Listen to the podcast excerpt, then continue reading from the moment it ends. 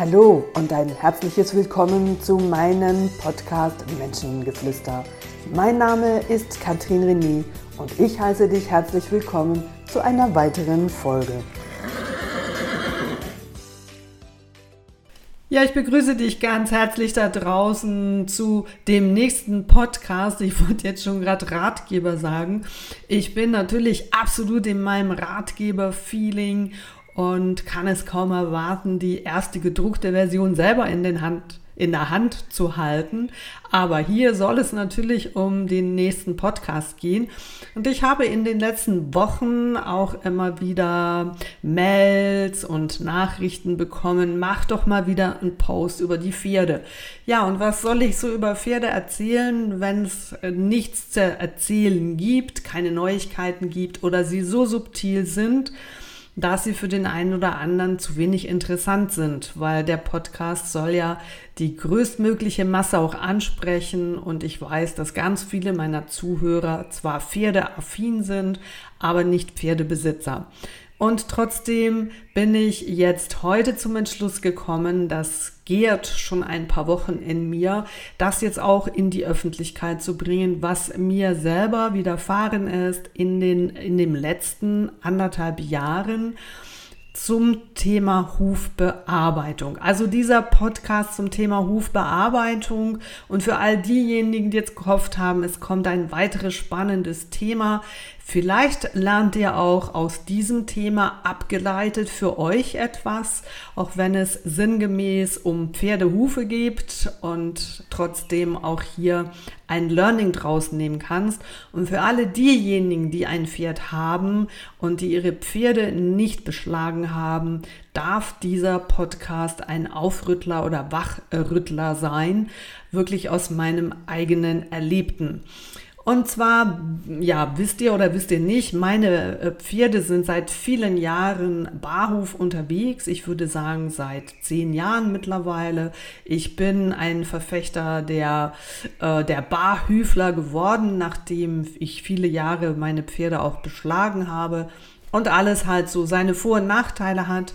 Aber so wie wir Pferde brauchen und die nicht ähm, im Sport gehen oder wo wir stundenlang ausreiten gehen, reicht das völlig für unsere Arbeit, dass Pferde ohne Beschlag, also ohne Eisen auf den Hufen durch ihr Leben laufen. Und trotzdem, ja, auch ein Pferd, das keinen Beschlag hat, muss regelmäßig ins Nagelstudio, sage ich mal, weil der Huf natürlich wächst und in der freien Wildbahn ja auch entsprechend ähm, benutzt wird und sich das abreibt über die Reibung auf äh, dem Boden, wo Pferde in der freien Natur laufen. Und wenn Pferde da unterschiedliche äh, Reize haben unter ihren Hufen, mal Weide, mal steinige Böden, mal erdige Böden, mal mit Wurzeln durchzogen, mal einfach unterschiedlich. Das ist wie wenn wir barfuß laufen und auf unterschiedlichem Untergrund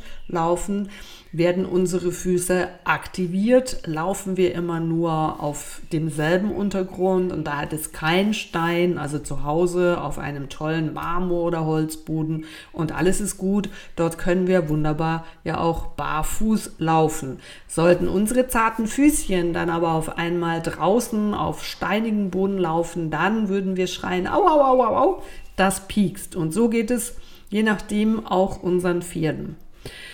Was ich euch erzählen möchte, ist, dass ich, viele kennen die Geschichte von Chaplin, den ich vor vier Jahren in einem Gesundheitszustand, den man jetzt oder den ich im Nachhinein äh, klar sage, der war körperlich und äh, physisch, eben moralisch wirklich ähm, auf dem Hund. Aber man kauft ja nicht ein Pferd, sondern man kauft einen Freund oder einen Charakter.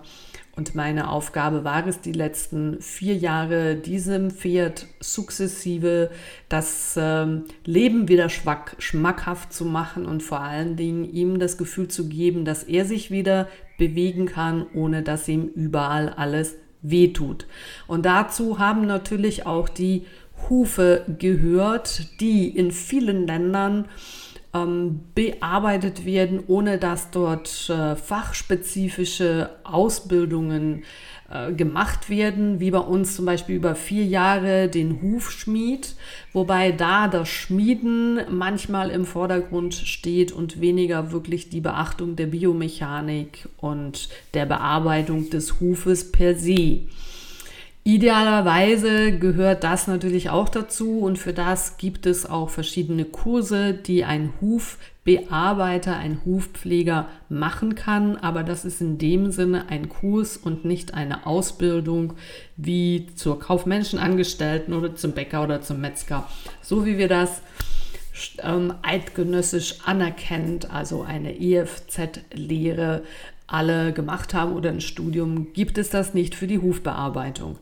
Es gibt unterschiedliche Kurse, die sind unterschiedlich über Länge und Inhalte und natürlich, wenn ihr jetzt ähm, auf Chaplin bezogen nach Portugal gibt, ähm, wird das da gemacht aufgrund von Erfahrung. Dann ist immer die Frage auch, was hat diese Person denn erfahren? Und so werden Hufe nach irgendwelchen Richtungen bearbeitet. Und da trennt sich die Spreu vom Weizen, beziehungsweise wenn ein Huf permanent schlecht bearbeitet wird und ähm, das Pferd versucht entsprechend nachher so zu laufen, um gewisse Spannungen zuerst im Huf und nachher sicher auch Schmerzen dem zu entgehen. Dann fängt sich das Gangbild an zu verschieben, dann werden Pferde vielleicht nicht so optimal geritten und da ist ein irrer Teufelskreislauf, der ganz viel auch wirklich mit der Hufstellung als solches zu tun hat. Für alle die, die jetzt hier Pferdekenner, Pferdebesitzer sind, ihr wisst, ihr wisst, wenn ich von einem Huf spreche, wenn ich von Trachten spreche, von Tragrändern, von untergeschobenen Trachten, was das zu bedeuten hat.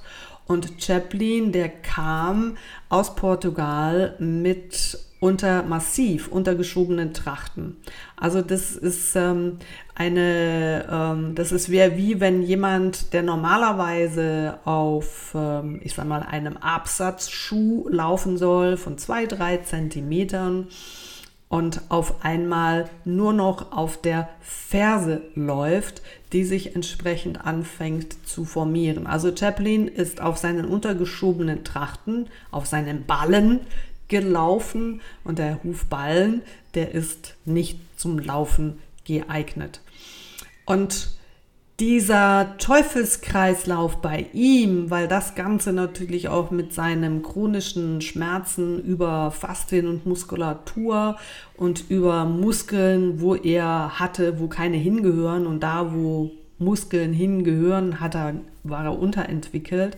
Also der klassische Hirschhals, eine, kein, kein knackigen Pferdepopo, sondern eine Delle da drin, hm, wo man klar sieht, da fehlen Muskeln und ähm, ja, vor allen Dingen Spannungszustände im, im Unterhalsbereich, wo dann so dieser Hirschhals sich bildet. Also wenn die Pferde zum Teil beim Widerrist oben schon, schon fast ein, eine Duelle nach unten haben und der klassische Senkrücken dann dazu. Hm.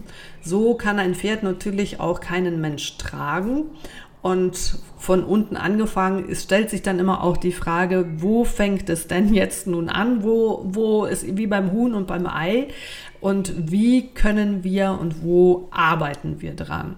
Ich war also auf der Suche nach einem guten Hufbearbeiter, habe mich dann für einen entschieden, weil ich bin, ich weiß einiges und ähm, ich dachte es zumindest in diesem Bereich und habe aber mich trotzdem nicht an die Hufe meiner Pferde selber gewagt, weil ich da auch die Überzeugung habe, dass es Menschen gibt, die nur das machen, die das logischerweise besser machen, weil es ihr Beruf ist. Also das war ganz klar meine Haltung und meine Überzeugung. So kam also dieser Hufpfleger jeden, und zwar alle drei Wochen. Also das ist wichtig, das müsst ihr euch reinziehen. Alle drei Wochen war seit anderthalb Jahren dieser Hufpfleger auf dem Platz.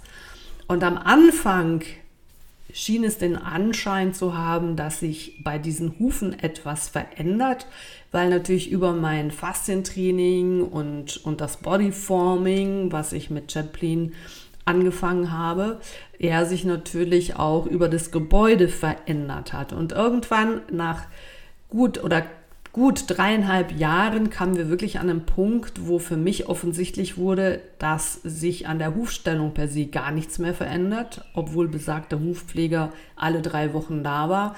Und dass Chaplin sich immer mehr anfängt hinzustellen wie eine Bergziege. Also die Hinterhand und die Vorhand standen nicht gerade von oben, wenn man dieses Pferd von der Seite her betrachtet hat, sondern die Vorhand war zurückgeschoben und die Hinterhand war vorgeschoben. Das ist eine wunderbare Übung, die man zum Teil mit Pferden macht, wenn sie auf dem Podest stehen um auch so ein bisschen die ganze Bauch- und Rückenmuskulatur und das Balancegefühl des Pferdes zu schulen. Aber ein Pferd, das sich ich sag mal, auf dem Sandpaddock oder auf der Weide so hinstellt, das ist schon nicht ganz normal. Also habe ich natürlich ähm, nach Möglichkeiten gesucht und ich habe angefangen, meinen Hufpfleger zu hinterfragen im Sinne von, hey, was läuft da falsch? Also, dann fängt man an, mit Menschen anzureden und dann wird man konfrontiert, dass es unterschiedliche Sichtweisen gibt, unterschiedliche Bücher. Das war mir schon auch bewusst, aber nicht in welcher Tragweite das für Konsequenzen für Pferde haben kann. Und ich bin dann auf eine Huforthopädin gestoßen, die Chaplin begutachtet hat und mir ganz klar aufgezeigt hat, was bei diesem Fiat absolut im Mangel ist und was in den letzten Jahren da versäumt worden ist. Und wir hatten ein längeres Gespräch über drei Vorgespräche insgesamt, weil ich ja dann mittlerweile schon auch ein bisschen skeptisch geworden bin, weil ich sagte, jeder schimpft immer über den anderen. Und das ist ja nicht nur in diesem Beruf, in sehr vielen Berufen, egal wo ich hinkomme, ich mit Leuten rede, wird über, über die Mitbewerber geschimpft und das ist scheiße und da, das würde ich nie so machen und bla bla bla.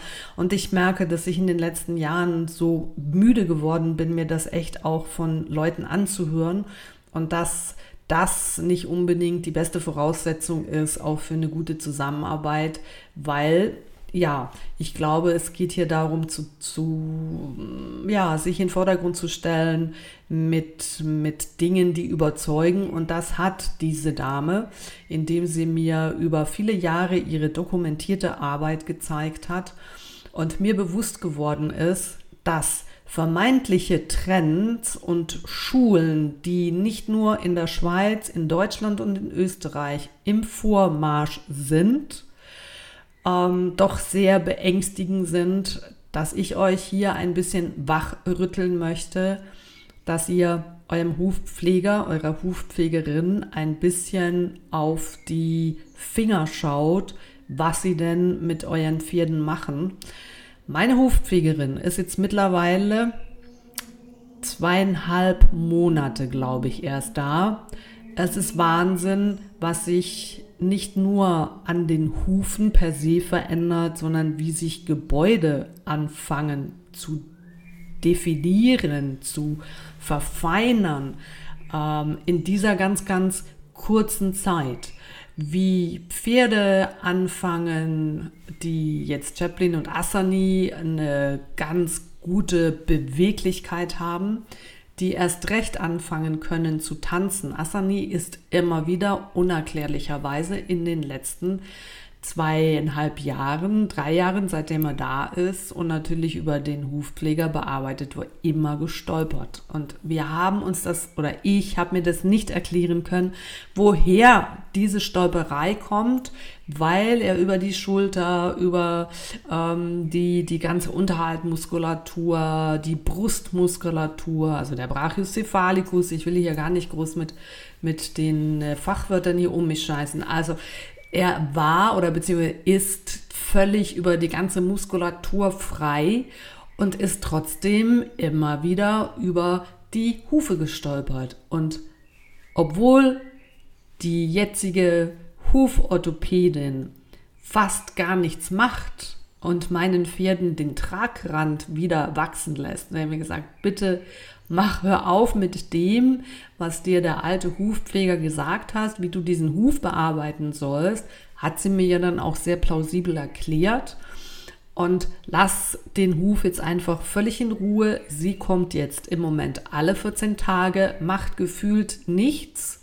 Das ist minim und trotzdem merke ich, was sich da tut und Asani stolpert nicht mehr.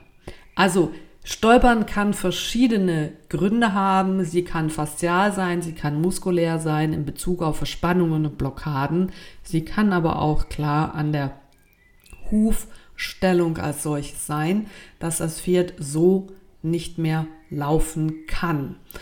Und der neueste Trend, der sich in der Schweiz und in Deutschland und in Österreich auf führende Schulen wie Barhufpfleger bearbeitet werden, ausbreitet, ist, dass man in die Tragränder wegraspelt. Das heißt, das Pferd muss plan auf der Sohle laufen, für das hat er die Sohle und ja, wenn ein Pferd dann eine doppelte Sohle macht, dann braucht er das jetzt gerade zu seinem Schutz. Das sind alles so Dinge, ich sage jetzt das hier mal sehr pragmatisch und auch ein bisschen oberflächlich, weil ich hier gar nicht absolut ins Detail hin will, sondern was ich euch mitgeben will, achtet darauf, macht das Sinn, läuft euer Pferd besser oder schlechter, was fällt euch dabei auf?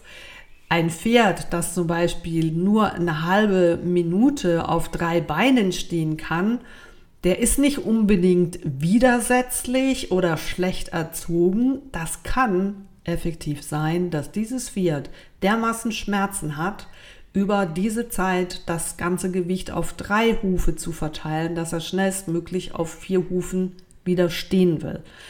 Und das sind alles so kleine, kleine Momente, die ich bei Chaplin wahrgenommen habe und dem auch Rechnung getragen habe. Ich habe den Huf immer wieder abgestellt.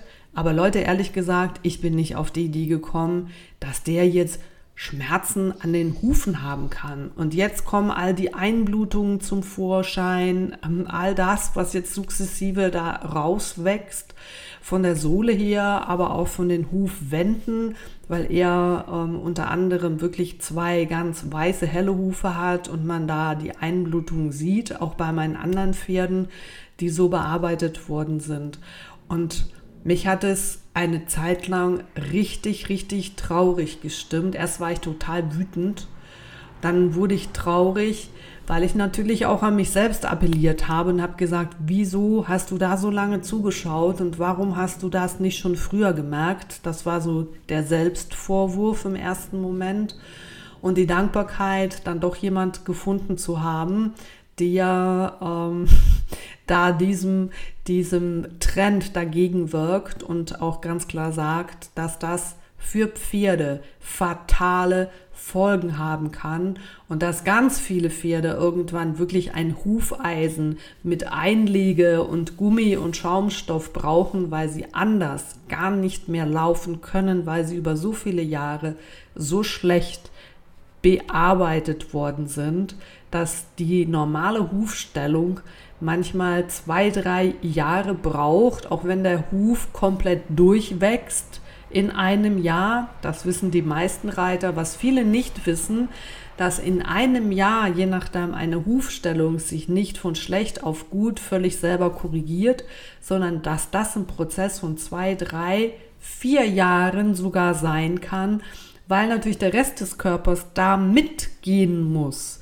Und so ähnlich, wenn du über viele Wochen oder Monate zum Beispiel äh, Fußschmerzen hast, dann fängst du an zu entlasten, du fängst an zu humpeln. Irgendwann sind diese Fußschmerzen weg, aber dein Gangbild hat sich so nach diesem Schmerzverhalten angepasst, dass du trotzdem weiter humpelst, obwohl du gar keine Schmerzen hast. Bei Pferden ist das nicht anders. Ihre Schmerzerinnerung und die irgendwo in diesem Gangverhalten abgespeichert ist, was natürlich übers Faszientraining, über die Art der Bewegung ähm, dem auch entgegenwirken kann. Aber dann muss man klar wissen, wo muss ich da mit dem Faszienrad ansetzen und wie bin ich aufgefordert, dieses Pferd auch am Boden zu begleiten. Also, hier klar meine Botschaft, achtet auf das, was die vermeintlichen Hufpfleger an den Hufen eurer Pferde macht. Für mich war das ein großes Erwachen in Bezug auf Hinterfragen. Ich darf mehr gewisse Dinge hinterfragen.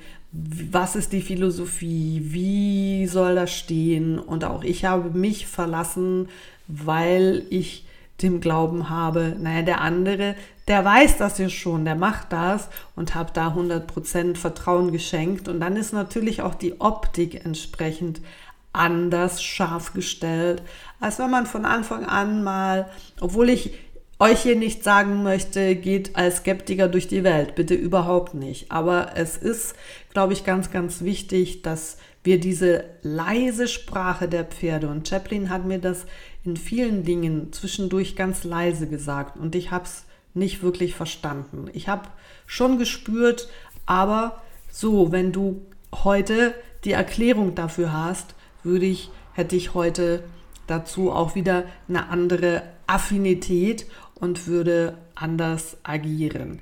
Gott sei Dank hat er mir das über seine, seine Schrägstellung, die sich deutlich in den letzten Wochen, ähm, bevor wir oder bevor ich den Hufpfleger gewechselt habe, deutlich verschlechtert hat. Das war für mich ein ganz klares Alarmsignal. Stopp, jetzt muss ich hier handeln. Irgendwas hier stimmt hier gar nicht. Und ähm, das ist mir dann schlussendlich auch bestätigt worden. Also ein Barhufpferd braucht einen Tragrand. Ähm, und all das, was wir als schön, als, als ähm, richtig, rein von der Optik, wie ein Pferdehuf auszusehen hat, ein Huf so bearbeiten, kann ich euch sagen, macht ihr alles falsch, was man nur falsch machen kann. Man kann oder ihr dürft einen Pferdehuf nicht nach der Optik behandeln, sondern nach dem Pferd. Und da gibt es Menschen, die das können und da gibt es andere Menschen, die das tun, was sie gelernt haben. Und noch einmal, es gibt spezifische Richtungen, die sich rasant auch in der Schweiz verbreiten, die nicht positiv für eure Pferde sind, beziehungsweise die eure Pferde über die Hufe krank machen im Sinne von, das ganze Pferd fängt sich körperlich an zu verändern, wenn das Pferd nicht gesund auf allen vier Hufen steht. So, jetzt ist es raus. Es war lange in mir drin. Darf ich das überhaupt? Soll ich das überhaupt? Und hier geht es auch gar nicht darum, jemanden anzuklagen. Jeder macht das, was er macht. Jeder macht das, was er gelernt hat.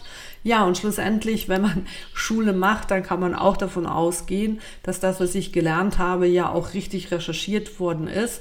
Es ist alles gut. Hier geht es um meine Erfahrung mit meinen Pferden, um die positive Veränderung und für alle, die jetzt diesen Podcast gehört haben, schult euer Auge, schaut mal ähm, eurem Be Hufbearbeiter über die Finger, beobachtet die Hufe eurer Pferde, beobachtet, wie das Pferd sich bewegt und fragt einfach mal das eine oder andere nach.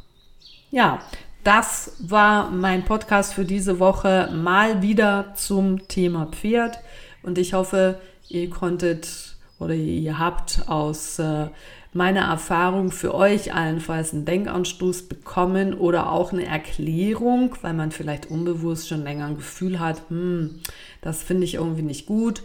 Wenn ihr diesbezüglich mehr wissen wollt, dann schreibt mir eine E-Mail. Gerne gebe ich euch die Adresse meiner jetzigen Hufbearbeiterin. Ja, dann wünsche ich euch alles Liebe für diese Woche. Nächste Woche geht es wieder zum Thema Persönlichkeitsentwicklung. Habt's gut, macht's gut und bis bald wieder. Ciao zusammen.